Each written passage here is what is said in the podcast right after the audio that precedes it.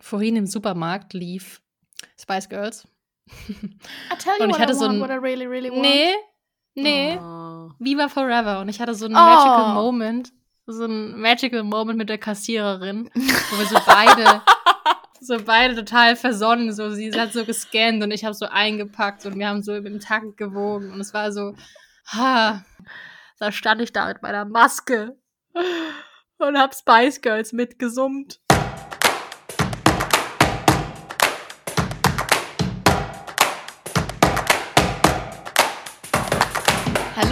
Herzlich willkommen zur Monatslese im. Was haben wir denn? April. April! What year is it? Ah, ja, Corona macht man hier. Is it still Corona time? haben wir schon 2021? Okay. Okay, nochmal. Hallo und herzlich willkommen zur Monatslese im April 2020. Wir starten wie immer mit dem Blick zurück und schauen uns an, was diesen Monat so los war. News von zu Hause. Skandal. Anne widersetzt sich weiterhin dem Puzzle-Hype. Traurig. Tina nimmt Abschied von Gummibaum Günther. Börse. Aktien Bananenbrot sinken. Brioche im Aufschwung. Und ein kurzer Blick nach draußen. Wir schalten live nach Brasilien. Super sweet! 100 Schildkrötenbabys schlüpfen ungestört am Strand von Brasilien. Danke nach Brasilien. Und zum Wetter. Fast durchgehender Sonnenschein bei 20 bis 25 Grad.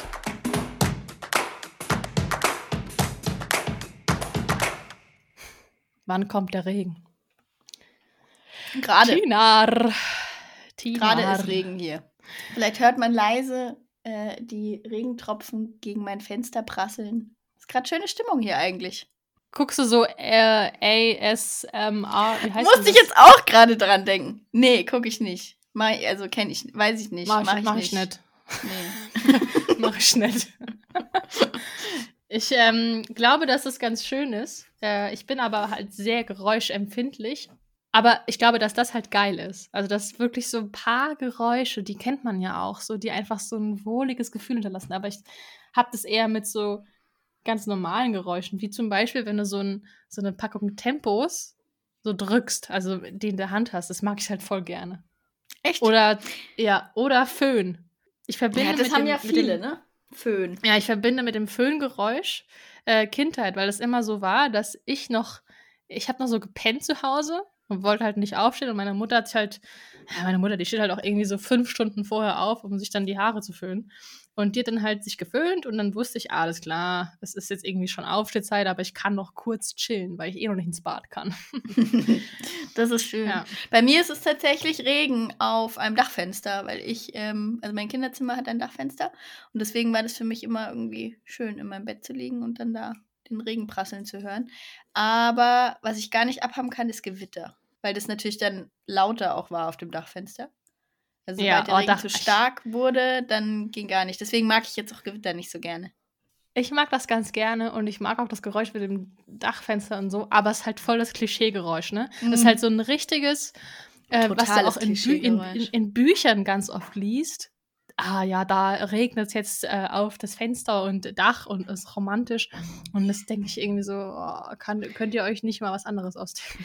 Es ist doch auch ganz oft so dieses, ähm, seid ihr eher so Sommerleser oder mögt ihr, also bei gutem Wetter draußen lesen oder mögt ihr es, wenn schlechtes Wetter ist und ihr euch drinnen einkuscheln könnt und der Regen gegen die Scheibe trommelt? So ist doch auch so ein ganz klassisches Bild, oder? So vom Herbst, Voll. Winter. Voll. Und ich bin halt, habe ich ja letzte Folge schon gesagt, ich bin halt so ein Hobby drinni. Also ich kann, wenn es halt Sommer ist oder warm, dann bin ich halt auch drin. also nicht nur natürlich so, aber das macht mir halt gar nichts aus. Und ich liebe es, in meinem Sessel zu sitzen oder auf der Couch zu liegen und wenn die Sonne halt dann so reinscheint und dann so von hinten in den Nacken oder auf die Beine. Also ich mag das halt auch. Das äh, ist dann für mich wie draußen sein. Weil draußen Aber- gibt's Insekten. Da fliegen einem die Fliegen ins Gesicht und du hörst die Kinder, wie sie auf der Straße Fußball spielen und du hörst Doggos. Ich bin halt, ich wenn, wenn ich Ja. alt bin, habe ich ja auch mal so ein Kissen am Fenster, wo ich dann so äh, mich so drauf stütze und dann so einfach nur rausgucke. Das mache ich ja jetzt auch. Kennst du Disturbia, den Film? Nee. wo der Typ äh, irgendwie seine Nachbarn, also der hat halt Hausarrest und muss halt zu Hause bleiben, hat so eine Fußfessel und der beobachtet dann einen Mord gegenüber oder so. Von seinem Auch ein Nachbarn. Klassiker, oder? Ein Mord durchs Fenster. Ja, das Fenster zum. Hof. Das ist, Ja. ist glaube ich, Hitchcock. Das, und Ja. äh, so fühle ich mich hier teilweise auch. Aber ist es tatsächlich so, äh, dass dir das Zuhause bleiben, auch dieses gezwungene Zuhause bleiben, immer noch nichts ausmacht? Doch, das macht mir schon was aus. Aber es ist mehr die Tatsache, dass ich äh, ganz viele Menschen vermisse. Also, dass mir dieses, ähm, dass mir es halt total fehlt, diesen alltäglichen Schnack zu haben. Also, ich bin schon ein sehr kommunikativer Mensch und ich merke das so über den Tag, dass mir das einfach nicht reicht. Deswegen, ich habe jetzt auch hier, ich habe mir auch schon einen Tee parat gestellt, weil ich habe die, Befürchtung, wenn ich jetzt hier die eine Stunde durchquatsche, dass meine Stimmbänder sagen, äh, was ist denn da los? Hallo? Was machst du da? Das haben wir lange nicht, lange nicht gehabt hier im Hause Sauer, das ist hier die Stimmbänder. Mm, irgendwie ist es auch gerade so mein Durchhaltesatz, ein Tag nach dem anderen. Also es ist wirklich so genau. einer nach dem anderen. Und, genau. ich, Und auch Woche nach Woche so. Woche nach Woche, ja. Ja. Ist irgendwie, also auch Monate, man kann gar nicht die Monate planen. Aber gut, das müssen wir, glaube ich, nicht ausführen, das ist uns allen Yes. Klar. Was mich aber auch genervt hat, und das führt mich jetzt zu einem Thema, ist, oder was mich generell irritiert immer wieder, wie manche ja wissen, arbeite ich auch nebenberuflich in einer Buchhandlung, in der Buchhandlung Lüders in Hamburg. Und da bekommen wir immer wieder Anfragen von Kunden zu bestimmten Büchern. Und gerade jetzt wird halt ganz viel gesucht, so was Leichtes, aber nicht trivial. Äh, eine Liebesgeschichte, aber nicht kitschig. Äh, ein schöner Schmöker, aber auch nicht zu kompliziert. Und zum Glück gibt es nicht diese, diese Anfragen. Kennst du diese Frauentische in Buchhandlungen von Mhm. früher? Ja. Das gibt's immer noch, ne? Aber halt so dieses typische ähm, rosa-pink Cover oder blau und da sind dann immer irgendwelche Urlaubstitel und so. Das haben wir ja gar nicht so. Aber trotzdem dachte ich, okay, Anne, ich, du musst dich mal ein bisschen fortbilden im Bereich ähm, Sch Schmökergeschichte, auch wenn ich das Wort überhaupt gar nicht mag. Und da ist mir zum Glück in diesem Monat ein Buch begegnet. Hammermäßige Überleitung. Ich bin versunken, zumindest eine Woche lang, in Die Optimisten von Rebecca Mackay. Mhm. Übersetzt. Tell me more. Tell me more, tell me more. Was it love at first sight? äh, aus dem amerikanisch-englischen von Bettina Abarbanel. Erschienen im Eisele Verlag.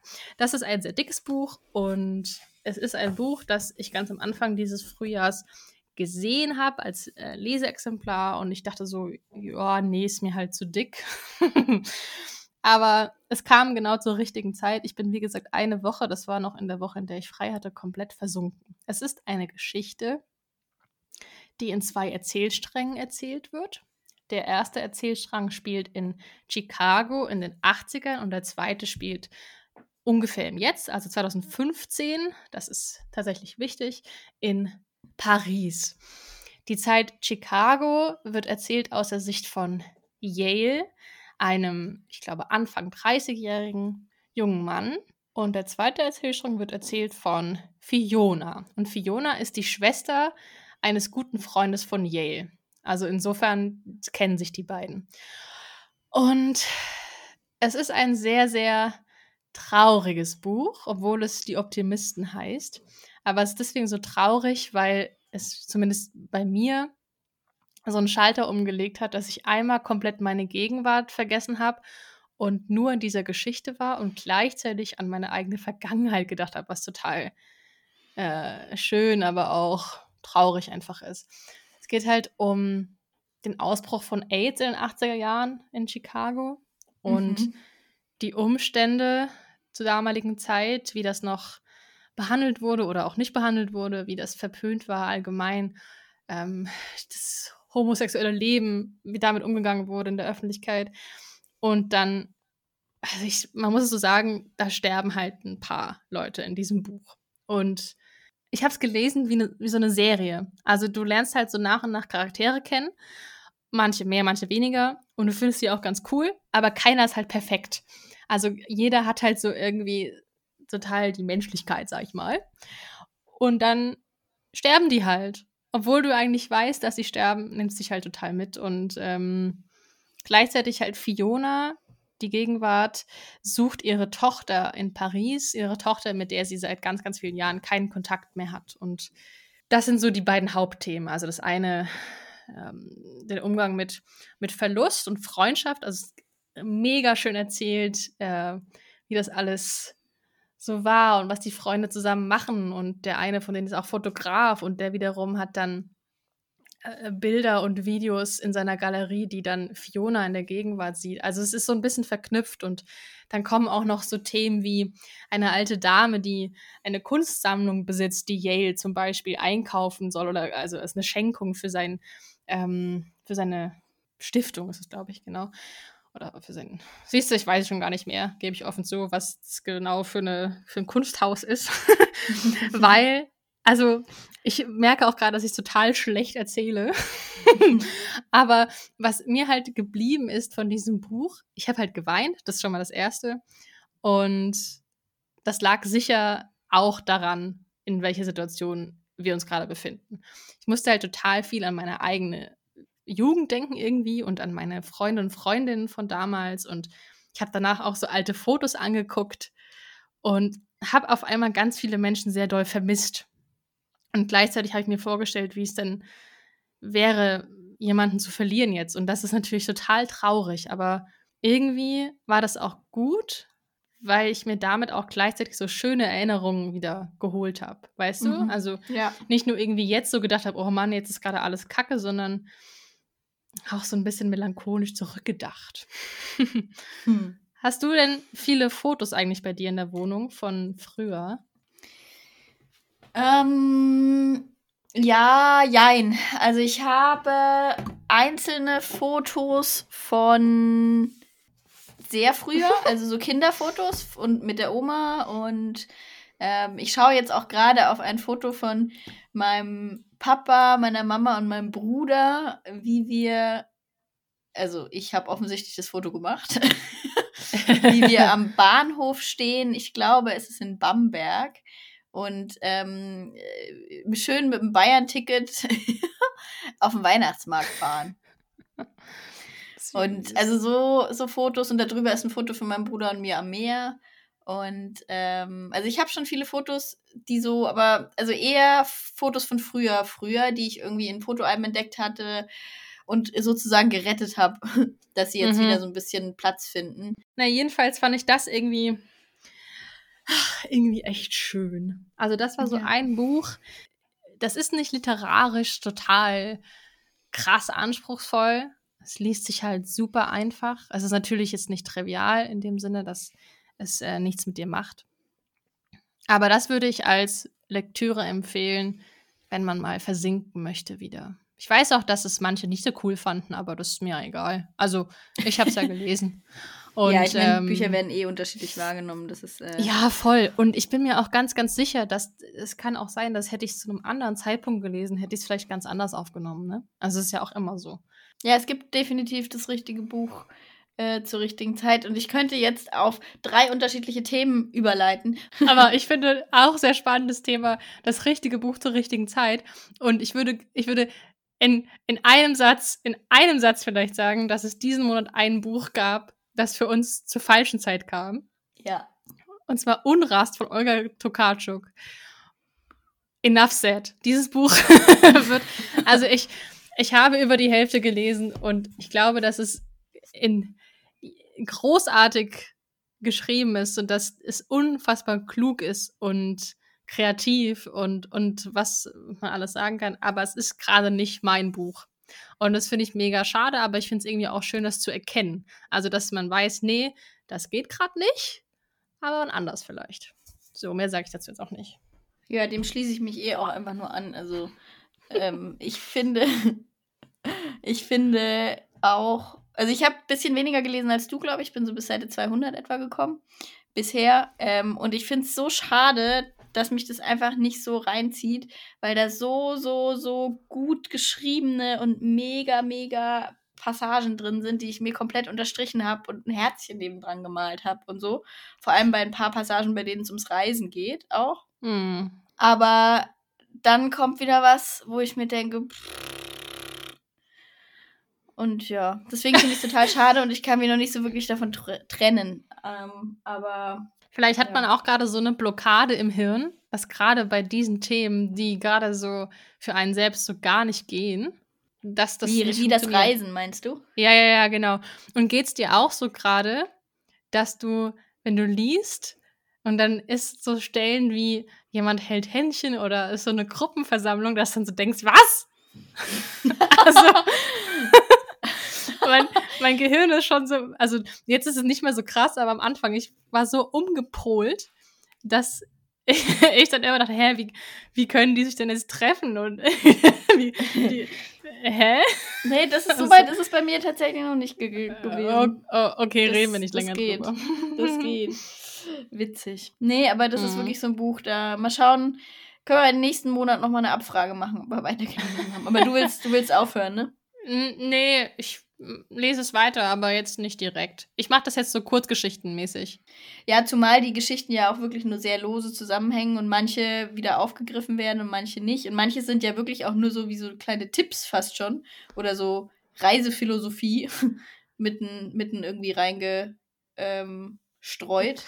Ja, also ich, oh, also momentan ist das ganze Buch für mich Unrast. Also das ist so, ich, ich, mm, ich fand es einfach nur anstrengend. okay, Aber- reden wir nicht weiter darüber. ich möchte jetzt äh, eins von deinen Themen hören. Eins, was du, was dich beschäftigt hat. Ähm, dann möchte ich hier auch auf eine kleine Überleitung von dir zurückkommen, äh, beziehungsweise auf ein Thema, was du schon angesprochen hast und worauf ich gut überleiten kann. Und zwar die so ein bisschen in Richtung Vergangenheit. Ein Buch, was mich in der Hinsicht ein bisschen zum Nachdenken gebracht hat, vor allem in Bezug auf die Gegenwart eigentlich, ist Die Jahre von Annie Ernaux, äh, bei Surkamp erschienen und übersetzt von Sonja Fink. Das lesen wir gerade für den Buchclub. Ich habe ein paar Seiten gebraucht, um reinzukommen, aber dann war ich voll geflasht. Es geht in dem Buch um ihr Leben, also um das Leben der Autorin. Es ist eine unpersönliche Autobiografie, was sich ja grundsätzlich schon mal widerspricht, was aber auch den Reiz daran ausmacht. Sie zeichnet ein Gesellschaftsbild ähm, Frankreichs während ihrer Lebenszeit zum, so, sozusagen. Mich hat es ab dem Zeitpunkt dann wirklich reingezogen, an dem sie so etwa im Studium war, würde ich sagen, wo auch ich bewusster gelebt habe, ist das falsche Wort, aber wo man wirklich auch so ein bisschen eigene Meinungen und übers Leben nachdenkt, sage ich jetzt mal, ne? Ähm, Ja. da hat sie mich total dann angefangen, richtig reinzuziehen. Über diese ganze Zeit, wirklich, sie ist, hat ihre Kindheit in, in der Nachkriegszeit verbracht. Das heißt, es ist wirklich schon eine ganze Stange her. Und trotzdem gab es immer wieder, gab es immer wieder Parallelen und die gleichen Fragestellungen. Jetzt nur, um mal ein, ein, ein Beispiel zu nehmen, so äh, Konsum oder Mhm. wie will ich eigentlich leben? Im Sinne von, dass sie dann in einen Vorort gezogen ist, da ein kleines Häuschen irgendwie hatte. Ist es wirklich das, der Traum, von dem ich immer geträumt habe, in, in einen Vorort zu ziehen und mit Frau und äh, mit Mann und, und Kindern hier mein Leben zu führen? Und solche Gedanken finde ich total spannend, wie die einfach über jede Generation hinweg oder über mehrere Generationen hinweg im Endeffekt natürlich die gleichen sind. Äh, Mhm. Und wie dieses, diese Geschichte, die sie da aufgeschrieben hat, die natürlich anhand ihres Lebens eben autobiografisch erzählt äh, äh, wurde, die aber den großen Blick auf die Gesellschaft hat. Also sie schreibt auch wirklich, Mann, die Leute kannten keine Langeweile, bla bla bla. Mann hat das und das gemacht. Also Mhm. wirklich so ein bisschen distanziert, aber schon auch am Beispiel, also es geht dann auch um ihre, ihre Scheidung und ähm, ihre Kinder, die sie dann später besuchen mit den Freundinnen beziehungsweise den Frauen und den Enkeln und so weiter. Also es ist schon persönlich, aber distanziert geschrieben. Das, diese Mischung hat bei mir total viel ausgelöst im Kopf, wo ich mir wirklich so dachte, was will ich denn eigentlich vom Leben? Will ich die Sicherheit oder will ich was ganz was anderes? Auch eben brauche ich alles konsummäßiges. Wie verrückt ist es eigentlich alles, was man da sich so aufbaut? Weil sie ja gerade auch aus diesem eben Nachkriegszeit in diese Welt oder in diese Zeit hineingelebt hat, in der dann plötzlich alles verfügbar war. Und das hat einem dann mal wieder, oder mir zumindest so ein bisschen vor Augen geführt, äh, was, wie verrückt ist diese Welt eigentlich? Geht doch auch ohne. So. Ne? Ja, das wäre jetzt auch meine Frage gewesen. Also, ob du direkt beim Lesen sozusagen innegehalten hast und dich das auch gefragt hast oder zumindest danach dann irgendwie mal so einen kleinen Check-up bei dir gemacht hast. So, also ich eigentlich oder? Ich habe ja ähm, meine Notizbücher dürften ja jetzt die, den Podcast-Hörerinnen und Hörern schon vertraut sein. und ich habe tatsächlich eine Doppelseite über dieses Buch aufgeschrieben und über Fragen, die ich mir selber stellen möchte, über gerade über dieses diese unpersönliche Autobiografie, wie diese, weil diese Form für mich unglaublich spannend war. Also wie das geschrieben war und was diese mhm. Form für einen, ja, für einen Eindruck auf mich als Leser gemacht hat, wie ich das dadurch empfunden habe, diese, diese Lektüre. Was eine sehr spannende Frage ist, ist, die stellt sie, glaube ich, ziemlich am Ende, wenn ich mich jetzt richtig erinnere. Was ist mein Gefühl für die Zukunft? Also sie sagt, dass sie die ganze Zeit auf einen unerschöpflichen Vorrat an Zeit Blickt. beruht hat oder geblickt mhm. hat, genau. All ihre Handlungen haben auf diesem, aus dieser, aus diesem Vorrat an Zeit quasi beruht. So. Und so dieses, es kommt noch viel und mhm. da kommen schöne Dinge und vieles ist, ist, liegt mir noch vorne weg. Und wie, wie lebe ich dann im Hier und Jetzt? Was macht dieses, das mit mir sozusagen? Lebe ich wirklich im Hier und Jetzt? Weil ich würde nämlich von mir behaupten, dass ich tatsächlich relativ im Moment lebe und auch so mir Reisen wichtiger sind als meine Altersvorsorge. Zum Beispiel. um es mal ganz jetzt äh, banal auszudrücken. Ja, ja, ja. Ich habe ja schon mal Aber gesagt, du führst, du führst das Leben, was ich gerne führen würde. ähm, ja, aber da habe ich dann schon so ein bisschen drüber nachgedacht worauf basiert es denn eigentlich? Und im Endeffekt basiert es schon auch genau darauf, ja, ja, ich habe ja noch Zeit für die anderen Dinge, aber dann halt für Altersvorsorge. also weißt du, wie ich meine? Ja, voll. Also, wie, wie gehe ich denn eigentlich? Was ist mein Gefühl für die Zukunft? Was denke ich denn von der Zukunft? Wie denke ich darüber nach? Habe ich eben diese gewissen Träume? Was, was stelle ich mir denn vor? Und das kann ich für mich tatsächlich in manchen Punkten zumindest nicht so wirklich beantworten verlasse ich mich darauf, dass es eine Zukunft gibt und dass es genug Zeit gibt? Mhm. Oder freue ich mich auf die Zukunft? Lauter ich finde, das ist total das, total das ambivalente Thema. Also total. es ist so einerseits äh, so dieser Gedanke, da kommt noch so viel Tolles und ähm, dass auch zum Beispiel älter werden. Ich meine, wir sind ja jetzt nicht alt, aber trotzdem äh, haben wir ja schon den Unterschied zwischen jetzt und keine Ahnung, 18, 20. So, das ist ja einfach ein Unterschied. Und ich bin zum Beispiel total stolz darauf, dass ich jetzt nicht mehr so denke wie mit Anfang 20. Aber gleichzeitig, das äh, passt auch zu dem Thema hier bei die Optimisten, als ich meinte, dieses Zurückblicken und wie war das früher und so. Die Erkenntnis, dass das, was war, kommt nicht mehr zurück. Und auch der Körper kommt nicht mehr so zurück. Und äh, die ein paar bestimmte Sachen, die man so erlebt hat. Das hast du einfach nur einmal erlebt, weißt du? Und ja. das, das finde ich total wichtig, sich das bewusst zu machen. Da kann man, also ich merke auch, dass ich da traurig werde und ich habe auch gemerkt, dass ich das so ein bisschen von meiner Mama geerbt habe, weil sie halt auch so eine melancholische Ader hat.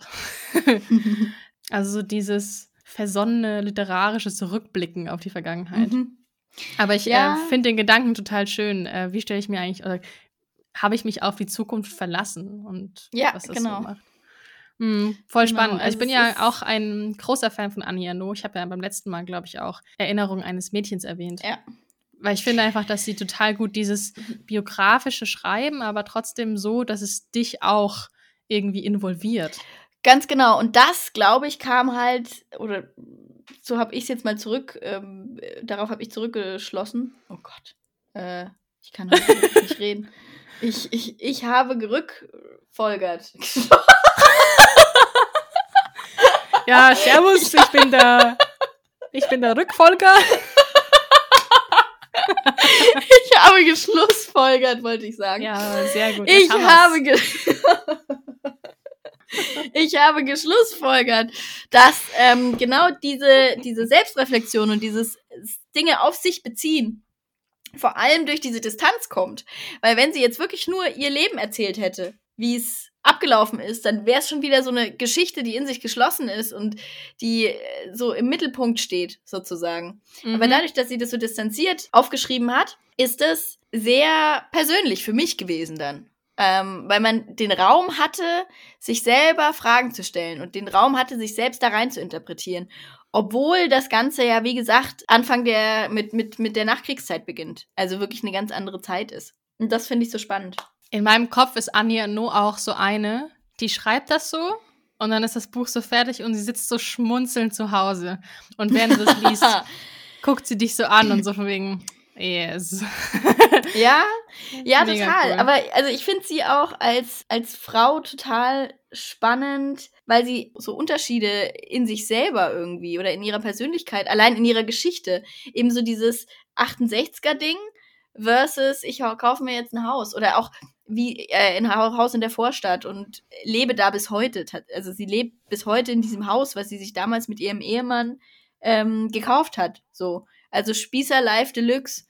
Aber eine Frau, die halt solche Bücher raushaut und solche Ansichten hat und ne, das ist halt mhm. so an sich eigentlich, natürlich, es geht alles und man kann alles kombinieren, aber ich hätte sie jetzt nicht in, in so eine spießige Reihenhaus-Vorortsiedlung gesteckt. Andererseits denke ich auch manchmal, je ruhiger mein Umfeld und je spießiger vielleicht mein, meine Rahmenbedingungen sind, desto mehr Raum habe ich vielleicht in meinem Kopf, weißt du? Und ja, deswegen, ja, also, das kann total das sein. ist ja auch so dieses, äh, sich irgendwo Ruhe suchen in irgendeinem Punkt und dadurch eine andere Ader so richtig pulsieren lassen. Ja, oh. und deswegen sage ich, ich finde es ja eben auch total spannend, weil mhm. wenn sie jetzt in so einer Bohemien-Altbau Paris-Wohnung leben würde, das wäre ja dann auch schon wieder langweilig fast, wenn man es erwartet. Also, oder ich erwarte. Kennst du dieses, dass man sagt, dass der Körper sich alle sieben Jahre verändert? Hm, ja.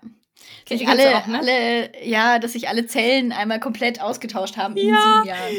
Ich finde das irgendwie immer noch komisch, aber irgendwie stimmt es auch. Also es verändert sich ja super viel. Ich denke zum Beispiel auch, wenn ich alte Fotos von mir angucke, so, Hä?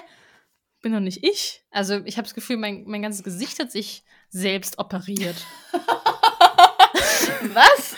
So von innen, nee, so verändert. Das, nee. das denke ich tatsächlich nicht. Ich schaue, okay. also ja, gut, schon. Ich habe mich schon auch verändert, aber irgendwie vor allem die Haare. Obwohl ich jetzt schon sehr lange meine Frisur trage, tatsächlich. Ach, wir schweifen ab, ich finde es schön.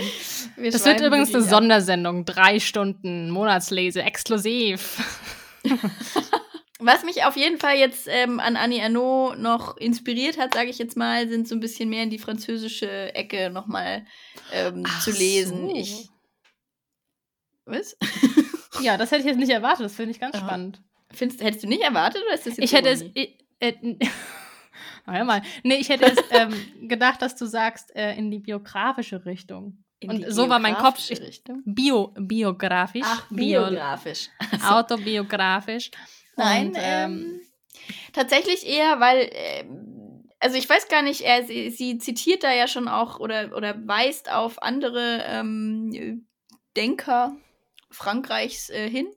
Und ich mochte ja auch Rückkehr nach Rem von Didier Eribon sehr, sehr gerne. Rhin. Rückkehr nach Rhin. Entschuldigung. Reims. Rückkehr nach Reims. Ähm, das mochte ich ja schon sehr, sehr gerne und Gesellschaft als Urteil würde ich von ihm äh, gerne noch lesen, weil ich da auch so ein bisschen ähm, mit Annie Ernaux und ihm mit, also da gibt es so Parallelen quasi, aber im Endeffekt ist, ist dann das das Ergebnis ganz anders ausgeprägt. Und äh, das hat viel eben mit der Gesellschaft zu tun und mit der Gesellschaft, in die man hineingeboren wird, in das Umfeld. Und solche Sachen finde ich total spannend, solche Fragestellungen. Und deswegen würde ich gerne noch Gesellschaft als Urteil eben lesen. Okay. Hast du mal was von äh, Despond gelesen? Ja. Gut. Haben wir das auch geklärt. äh, ich muss gerade kurz nach, äh, nachgucken. Ich habe, ich habe den ersten Band von Vernon Subutex, Subutex angefangen yes. und äh, abgebrochen.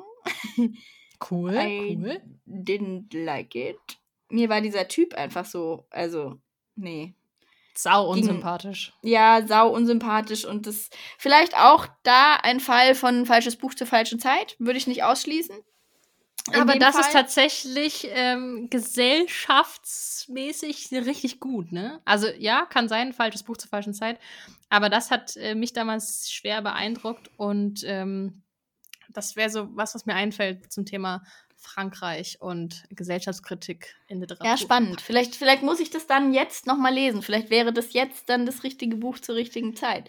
Äh, aber das war wirklich ähm, was, was mich noch ähm, inspiriert hat. Und ich habe von Annie Ernaux noch ein zweites hier liegen. Oh, welches hast du denn? Sich Der Platz? verlieren. Ach so, das kenne ich gar nicht. Das ist, ähm, da komme ich wieder in meine sexy Bubble rein. Hallo, welcome back. Ah, ja. Genau, aber also das habe ich mal irgendwo auf dem Flohmarkt. Ich glaube, wir müssen glaub jetzt mal so ein bisschen aus der französischen Bubble rauskommen. Geschichte einer Obsession ist der Untertitel, genau. Wenn Liebe und Wahnsinn sich berühren. Auch Oh, wieder ähm, biografisch, autobiografisch ein bisschen geschrieben. Ja, lass uns aus der französischen Bubble raus und ähm, in eine andere Bubble hineinspringen. Oh, ich könnte aber noch eine französische Bubble anmerken. Kann ich noch eine Äh, Bubble du meinst eine- hinzufügen? Du meinst eine Bubl- Bublé? Eine Bubble. eine, eine Dieudonné. Was? Äh, Adeline Dieudonné, das Ah, ja. wirkliche Leben. Jawohl. Aus dem Französischen übersetzt von Sina de Malafos. Vermutet. Ja. Ja. Der Name, da klingt, ja, da, da klingelt's, weil ich glaube, die hat auch Es ist Sarah übersetzt. Ähm, Oh ja, das kann Warte. sein. Das kann sehr gut sein. Ähm, auf jeden Fall hat sie auch äh, das wirkliche Leben übersetzt. Die Autorin selber ist tatsächlich in Belgien geboren ähm, und lebt auch dort wieder. Aber das Buch war in Frankreich ein äh, mega Bestseller wohl. So also ein bisschen eine Mischung für mich gewesen aus Thriller und Coming-of-Age-Geschichte. Und es geht um ein Mädchen, was in, mit seiner Familie in einer ja auch stark hochgezogenen, sehr auf dem Reißbrett entworfenen Siedlung lebt. Die Protagonistin beschreibt ihre Mutter immer als Amöbe. Sie führt das Leben einer Amöbe, äh, weil sie so unscheinbar ist und sich alles gefallen lässt von dem Vater. Und der Vater ist so die, die, äh, der Gegenpol sozusagen, der gerne jagen geht und super männlich und ein einzeln ein ganzes Zimmer hat voller ausgestopfter Jagdtrophäen und ähm, Geweihe am, an der Wand und auch ein Elfenbein, äh, Elfenbein, ja, ein Zahn von einem Elefanten auf jeden Fall. ein Elfenbeinzahn. ein Elfenbeinzahn. Von dem Und- gemeinen Tier Elfenbein. ja.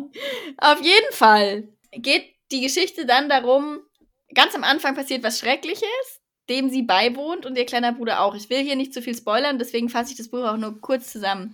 Aber es geht dann darum, wie sie sich quasi aus, also in diesem Gefüge der Familie und auch über die Familie hinaus, auf die Nachbarn bezogen und so weiter, wie sie damit umgeht, wie sie ähm, ihre Schlüsse aus dem Verhalten der Mutter zieht, aus dem Verhalten des Vaters, aus dem Verhalten des Bruders und ähm, was abgesehen von dem Anfang, von dem Ereignis, dem sie beiwohnt, äh, das war ziemlich krass. Aber dann war erstmal für mich so, plätscherte vor sich hin und dann so ab Seite, schon wieder Seite 80. Ähm, also wirklich nach so ein paar, paar Seiten ging es richtig ab. Und also Kannst du wirklich. mir nachher, kannst du mir nachher, wenn wir unter uns sind, erzählen, was dieses Ereignis ist? Weil ich glaube, ich werde dieses Buch nicht, nicht lesen. Oder beziehungsweise ich würde dich jetzt fragen, muss Anne das gelesen haben? Weil, also ich muss ganz ehrlich sagen, mich turnt dieses Cover so dermaßen ab. Das ist, tut mir wirklich leid, aber ich habe Der gesehen, pinke ich war so, Hase? oh, der pinke Hase und dann dieses dieser pinke Rand da, was ist denn das? Also irgendwie, ähm, ich weiß nicht, es sieht so schrill und, und ähm, ich finde es auch ein hm. bisschen schwierig einzustufen tatsächlich. Ist es jetzt, deswegen sage ich, es ist für mich eine Mischung aus Coming of Age, aber es hat schon auch ein bisschen was Thriller-artiges. Also es ist so eine sehr, es geht viel Verstehe. eben um die Machtstruktur, also viel um Macht und so dieses ähm, subtile, sage ich jetzt mal. Aber dann geht es auch wirklich um Jagd und es wird auch blutig und so. Und deswegen ist es für mich eben schon so ein bisschen eine Mischung. Also es wird sehr, sehr, sehr spannend. Und ich habe es gestern Abend erst fertig gelesen und ich hätte es, ich hätte nicht ins Bett gehen können, ohne dieses Buch fertig gelesen zu haben, tatsächlich. Weil es mich wirklich so reingezogen hat irgendwie. Okay. Wenn man sowas mag und sich darauf einlassen kann, dann ähm, würde ich sagen, lest es auf jeden Fall. Es ist jetzt kein, für mich zumindest jetzt nicht ein literarisches Meisterwerk, sage ich jetzt mal. Aber es ist definitiv ein Buch, was mir sehr im Gedächtnis bleiben wird, wegen diesem Sog. Weil das mhm. haben für mich wirklich in der, in dem Ausmaß wenige Bücher, dass ich da wirklich sitze und ähm, mal ganz tief Luft hole und wirklich dann so, nicht dein Ernst jetzt so völlig, äh, was passiert hier, da sitze. ähm, das haben für mich nicht viele Bücher. Und ich bin auch nicht die klassische Thriller- oder Krimileserin, muss man dazu sagen. Ich lese immer mal einen, aber jetzt nicht so viele. Aber das war echt, ähm, ja, eben für mich eine gute Mischung aus, aus so sehr, sehr intensiven, brutalen Spannungselementen, aber eben auch so diesem, dieser Macht, die da mitspielt und die da, die eher literarisch, sage ich jetzt mal, dann aufgearbeitet wird. Also ruhiger. Deswegen, ja. Ein weiteres französisches äh, Buch. Bonbon. Bonbon. Ähm, Adeline Dieudonné. Okay, ich gucke mir das mal an. Ich lese, ich, ich lese da vielleicht mal rein. Lies mal rein. Weil ich, ich äh, verrate dir gleich, ich kann es dir auch gleich verraten, du schneidest es raus. Ja, mach, sag mal. Ich mach da so eine, ich mach da sowas drüber, so eine Musik. so, wie so eine, so eine Werbepause. Ähm, sag mal ähm, kurz, was, was passiert am Anfang? Ich sag.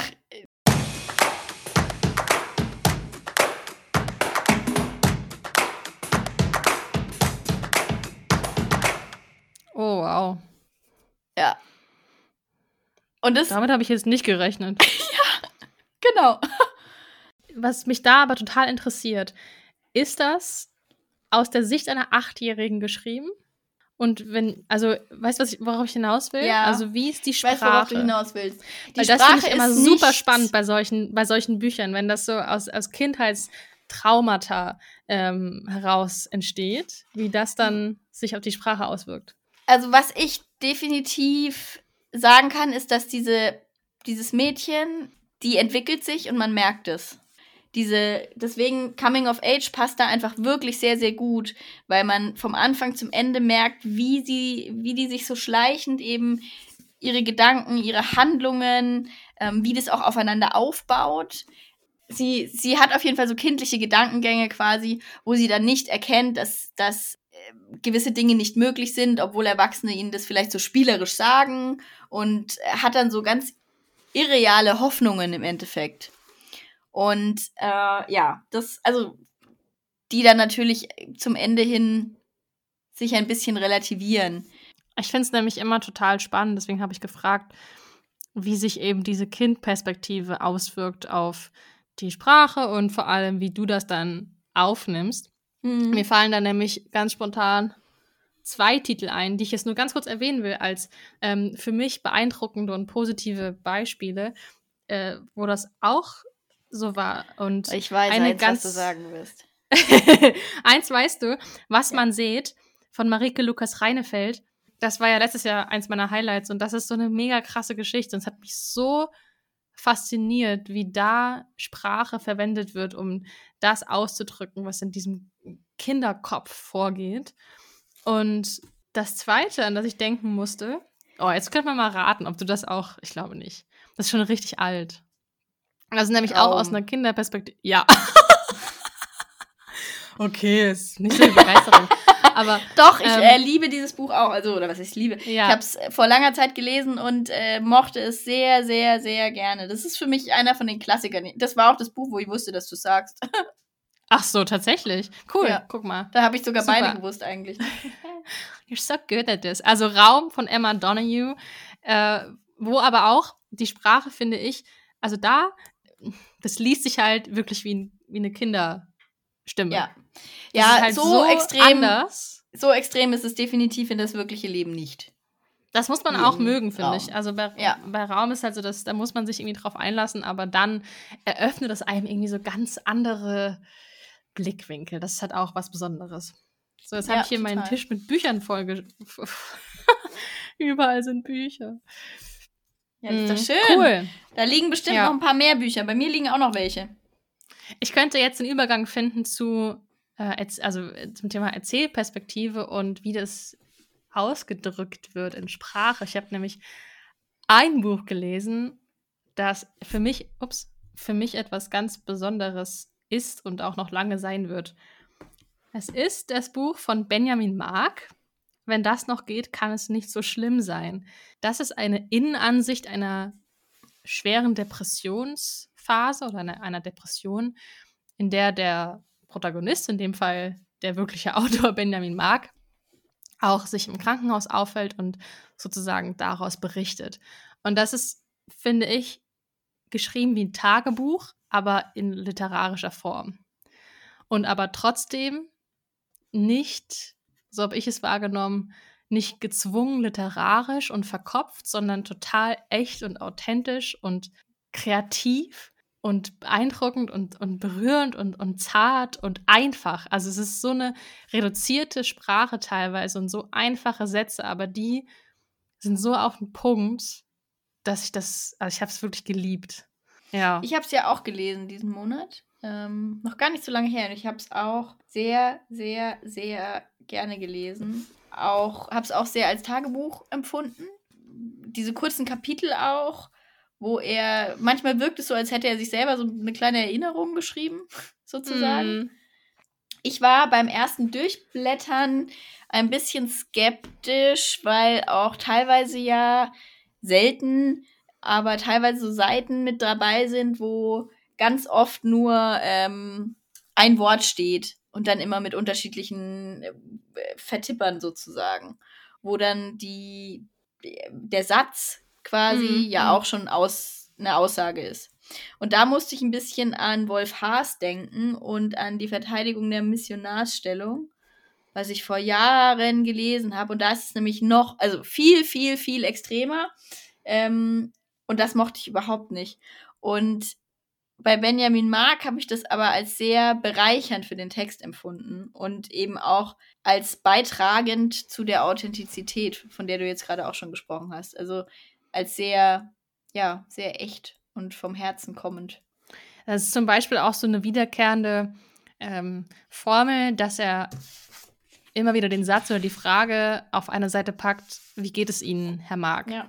Weil das das ist, weil der Therapeut ihn zum Beispiel äh, fragt und das kommt einem am Anfang ein bisschen komisch vor, aber diese Stellen kommen halt teilweise nach Episoden, wo die Fallhöhe so enorm ist. Also das kommt dann so eine Episode, wo man total drin ist und es ist länger und es wird irgendwie eine, eine Situation beschrieben, teilweise positiv, teilweise negativ und dann kommt auf der nächsten Seite, wie geht es Ihnen, Herr Mark? Und dann kommt wieder was anderes und das fand ich halt so gut. Also wie er damit spielt, mit diesen eigentlich normalen Situationen, aber was das für ihn bedeutet und wie, wie komisch das ist und wie schwer zu beantworten, diese Frage, wie geht es dir? Und dann halt auch mal Seiten, wo oben nur steht, bei welchem Level er bei Angry Birds ist. Also es ist schon was Besonderes, muss man mögen, finde ich, diese, diese Form. Ja, Ähm, muss man definitiv mögen. Und sich auch, auch hier wieder drauf einlassen. Ja, ich habe mir ganz, ganz viel markiert und mich in vielen Punkten sehr verstanden gefühlt, tatsächlich. Also ich finde einfach, dass Depressionen mega wichtiges und noch nicht, also für mich jedenfalls noch nicht ergründetes Thema ist. Ähm, ich, ich lese zwar viele Bücher, wo es irgendwie auch um Einsamkeit geht und den Umgang damit und äh, um Verlust, aber Depression in dem Sinne als, als Krankheit habe ich noch gar nicht so viel gelesen und in diesem Monat waren es gleich zwei Bücher. ähm, eben das Buch von Benjamin Mark, ähm, was finde ich eine sehr, zwar auch so eine hanseatische, humorvolle Art hat, aber auch sehr ernsthaft mit dem Thema umgeht. Also wirklich, wirklich sehr ernsthaft und berührend. Ich habe auch, ich habe nicht geweint, aber mein Herz hat ein bisschen geweint. Und auf der anderen Seite habe ich ein Buch gelesen von Helene Bockhorst, das heißt Die beste Depression der Welt, wo es darum geht, dass eine Frau Anfang 30 ähm, mit einem Blogbeitrag aus Versehen viral geht, nachdem ihr Selbstmordversuch gescheitert ist und dann ein Verlag sie sozusagen einkauft, damit sie ein, ein Buch schreibt, einen Ratgeber zum Thema Depression. Sie kann es einfach null. Und dieses Buch geht eigentlich nur darum, dass sie permanent scheitert und dass sie permanent in ihrer Depression gefangen ist, dass sie permanent eigentlich äh, nicht aufstehen kann, dass sie Dinge nicht erledigt bekommt, dass sie immer zu spät ist. Das ist so eine Dauerschleife. Und gleichzeitig spielt sie mit so, ja, manchmal vielleicht auch ein bisschen gewollt, klischee, witzigen Situationen. Also, dass dann die Protagonistin, äh, Protagonistin Vera äh, diverse Meditationskurse macht oder irgendwie nach Japan fliegt und dann erzählt sie halt ein bisschen überspitzt davon, was sie da macht oder so Yogakurse oder Lach-Yoga durch den Wald und sowas. Das ist halt so dann die andere Seite, also Humor und Depression. Ich muss aber sagen, dass mir das Buch trotzdem ganz gut gefallen hat, wenn man es nicht zu so sehr auf sich persönlich bezieht und dieses Lustige ab kann. Also auch hier macht die Autorin eine Sache sehr, sehr gut und zwar fängt sie dich halt ein.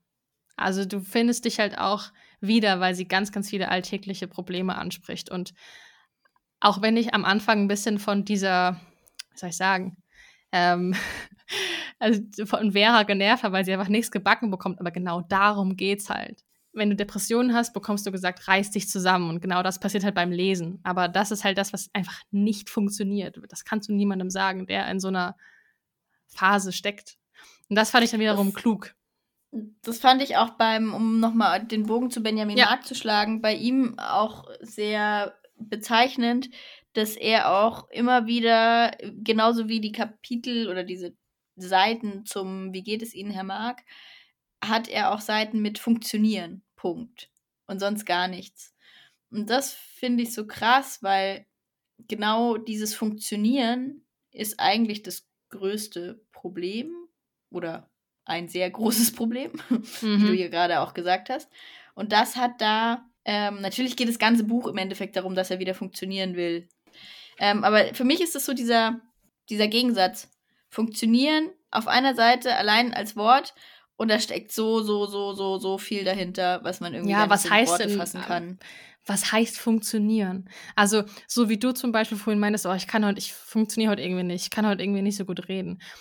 Wann funktionierst du? Wann bist du in dem Modus, wo du sagst, jetzt läuft alles so, wie es sein soll? Ist es dann, wenn du, äh, weiß nicht, wenn ich einen guten Tag im Job habe, wenn ich mich konzentrieren kann auf meine Arbeit, wenn ich äh, fit bin, wenn meine Gelenke nicht wehtun. Und ich finde das nämlich auch, dieses Funktionieren, das begleitet mich auch schon seit ganz, ganz vielen ja, Monaten oder auch Jahren. Diese Erkenntnis, dass du nicht immer funktionierst. Und dass das aber irgendwie, finde ich, die größte Funktion ist, die du haben kannst. Zu erkennen, dass es nicht immer geht, so wie du es gewohnt bist. Aber mir sind das sogenannte Nullertage. Ich weiß dann morgens, okay, heute ist irgendwas komisch und dann habe ich halt einfach keine Gefühle. So, das ist dann halt ein Nullertag. Das ist einfach ein verlorener Tag. Aber trotzdem musst du ja arbeiten gehen. Weil du ja trotzdem irgendwie denkst, ich kann ja jetzt nicht auf Arbeit sagen, Leute, ähm, ne, weil man das ja erstmal so runterspielt und dann sagt, geht heute nicht. So. Also, das ist ja auch ein, eine große Kluft noch.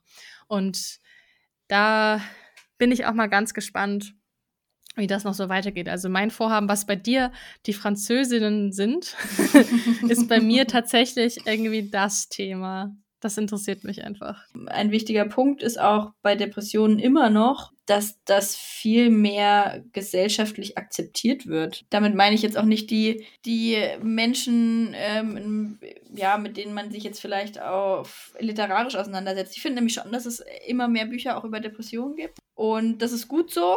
Und Menschen, die das lesen, die, die solche Bücher lesen und die sich mit dem Thema auseinandersetzen, sind da bestimmt jetzt nicht mit gemeint, aber für viele sind Depressionen einfach so ein Tabuthema. Oh, die hat eben nicht funktioniert oder der hat nicht funktioniert und was ist, was ist da los und bla, ne? So die Richtung. Und dass sich Leute dann auch schämen dafür, Depressionen zu haben oder gehabt zu haben und das verstecken wollen. Und das finde ich halt so, äh, also es ist eine Krankheit wie jede andere und ähm, akzeptiert es einfach sozusagen. Was ist da das Schlimme dran? Das hat nichts mit dem Menschen per se zu tun. Dass der faul ist oder dass er nicht kann oder sonst was. Da muss sich keiner für schämen. Fazit ist tatsächlich, dass ich halt diese beiden Bücher gelesen habe und auch direkt nacheinander und auch diesen direkten Vergleich hatte. Mein Herz schlägt ein bisschen mehr für Benjamin Mark, also für das Buch. Wenn das noch geht, kann es nicht so schlimm sein, weil ich einfach bei dem anderen dieses humoristische, da war ich mir nicht sicher, ob das so der beste Approach ist. Und ich. Kann man die beiden Bücher überhaupt vergleichen? Ja, ich finde also, schon. Also ja? das eine ist halt, wie gesagt, ähm, naja, vergleichen kann man es ja immer. Aber also das eine ist halt eine das eine ist halt eine komplette Innenansicht und es ist äh, es ist echt und es ist wahr. Und bei dem anderen ist es halt, also vielleicht auch durch echtes angehaucht, aber es wird mhm. nicht so kommuniziert. Es wirkt halt, es ist halt erstmal so im ersten Schritt ein fiktiver Roman. Und so liest er sich halt auch. Und das führt halt dazu, dass ich beim Lesen dachte, äh, darf die sowas überhaupt schreiben? Hat die selbst eine Depression? Also so Gedanken hatte ich halt, ne? Weil ich halt mhm. halt vorher so ernste Sachen bei Marc gelesen habe oder äh, echte Sachen, sage ich jetzt mal, und dann bei Helene Bockhorst teilweise dachte, also komm, das macht doch keine Depressive. Und ich sage das bewusst so, dass ich diese Gedanken hatte. Einfach, weil man das so noch im Kopf hat. Also man ist ja selbst auch nicht, oder ich äh, nicht befreit von solchen Sprüchen, die man halt immer so gehört hat. Aber sie sagt halt auch, die Erzählerin hat halt auch Situationen, wo sie selbst sich analysiert und sagt, ich kann nicht zu früh kommen, denn Depressive kommen ja nicht zu früh. Also sie spricht das irgendwie auch an. Es tut nicht weh, das zu lesen. Es macht auch irgendwie Spaß. Ich habe auch zwei, dreimal gelacht. ähm, also laut gelacht. Das ist ja auch nicht immer so. Etwas beeindruckender fand ich einfach das von Benjamin Mark. Äh, eine gute Überleitung ist von Benjamin Mark, der ja auch von seinem Klinikaufenthalt eben berichtet in dem Buch. Äh, und ich habe von Annika Decker, wir von der anderen Seite gelesen. Das ist mit dem Eichhörnchen, ne? Das mit dem Eichhörnchen. Steht bei mir schon ein bisschen länger rum. Und das war für mich auch genau das richtige Buch zur richtigen Zeit, weil das eins von den Büchern ist, von denen du vorhin gesprochen hast, dass du mehr davon lesen musst. also es ist ein Buch, was sehr unterhaltsam ist, ohne dabei platt oder banal zu sein. Was also schon ein, allein schon von der Sprache her, also ich finde es wirklich sehr, sehr, sehr gut geschrieben, was aber auch viel also kluge Gedanken und eine sehr mitreißende Story, sage ich jetzt mal, beinhaltet. Ich habe das auch ziemlich schnell gelesen, wirklich wunderbare Lesestunden gehabt. Und es geht kurz zusammengefasst um ähm, Rahel, die im Krankenhaus wach wird und gar nicht checkt, was eigentlich mit ihr passiert ist. Und dann kommen so nach und nach, reimt sie sich sozusagen so zusammen, was, was geschehen ist mit ihr, warum sie im Krankenhaus liegt, was davor passiert ist.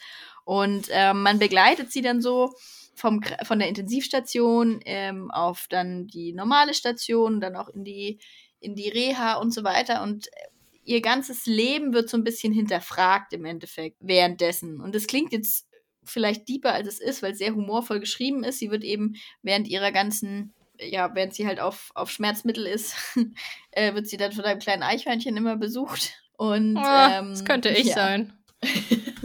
also es ist wirklich einfach eine sehr, sehr gute Mischung aus sehr guter Schreibe, einer Story, die mit, also wo man wirklich mitfühlt auch und so ein bisschen Ups und Downs immer mit, miterlebt. Das Thema ist natürlich sensibel mit mhm. einem eben Unfall und dann Rehabilitierung und ähm, gesund werden.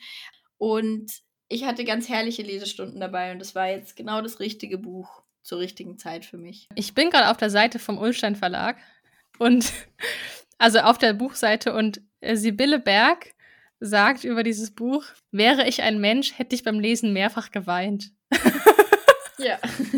Das ist so geil, ey. Wäre ich ein Mensch. Okay, cool.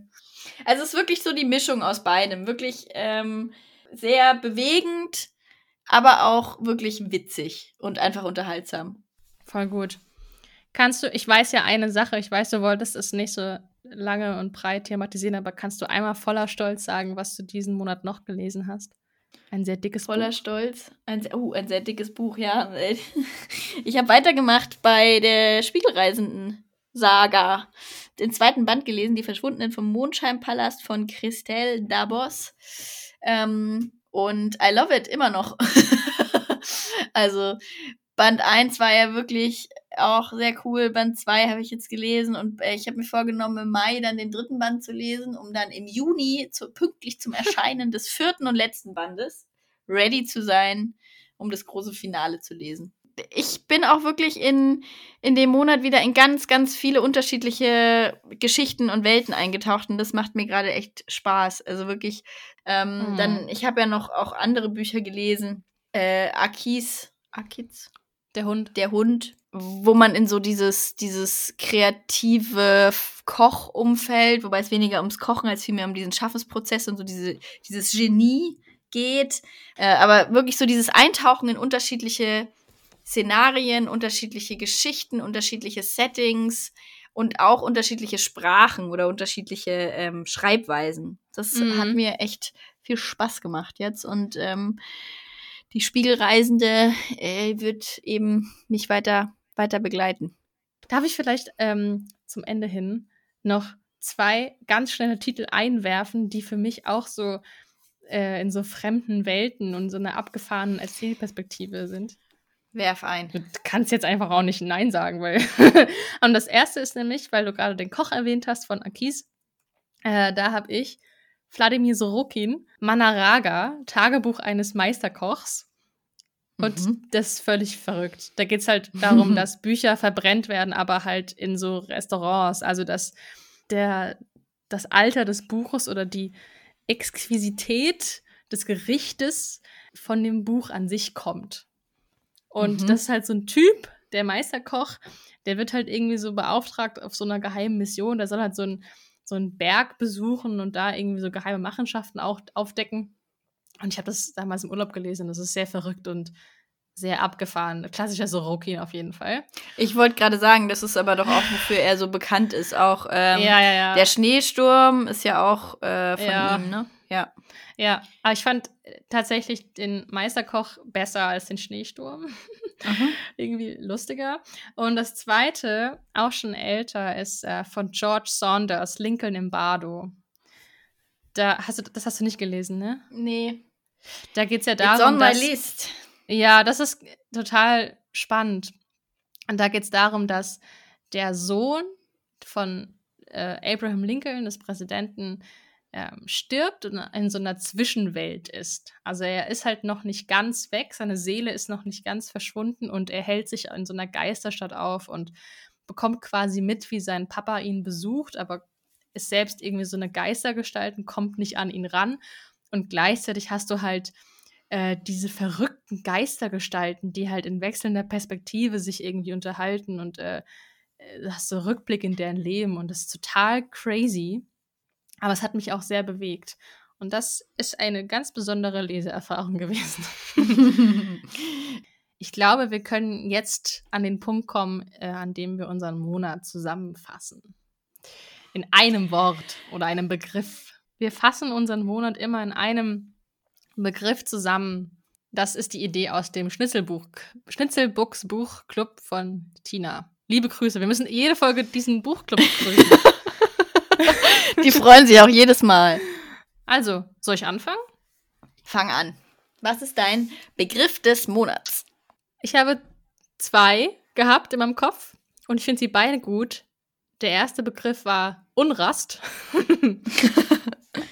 weil ich mich so gefühlt habe, dass ich irgendwie so fahrig war und immer irgendwas angefangen habe und dann zum nächsten gesprungen bin, was auch in meiner Lektüre so war.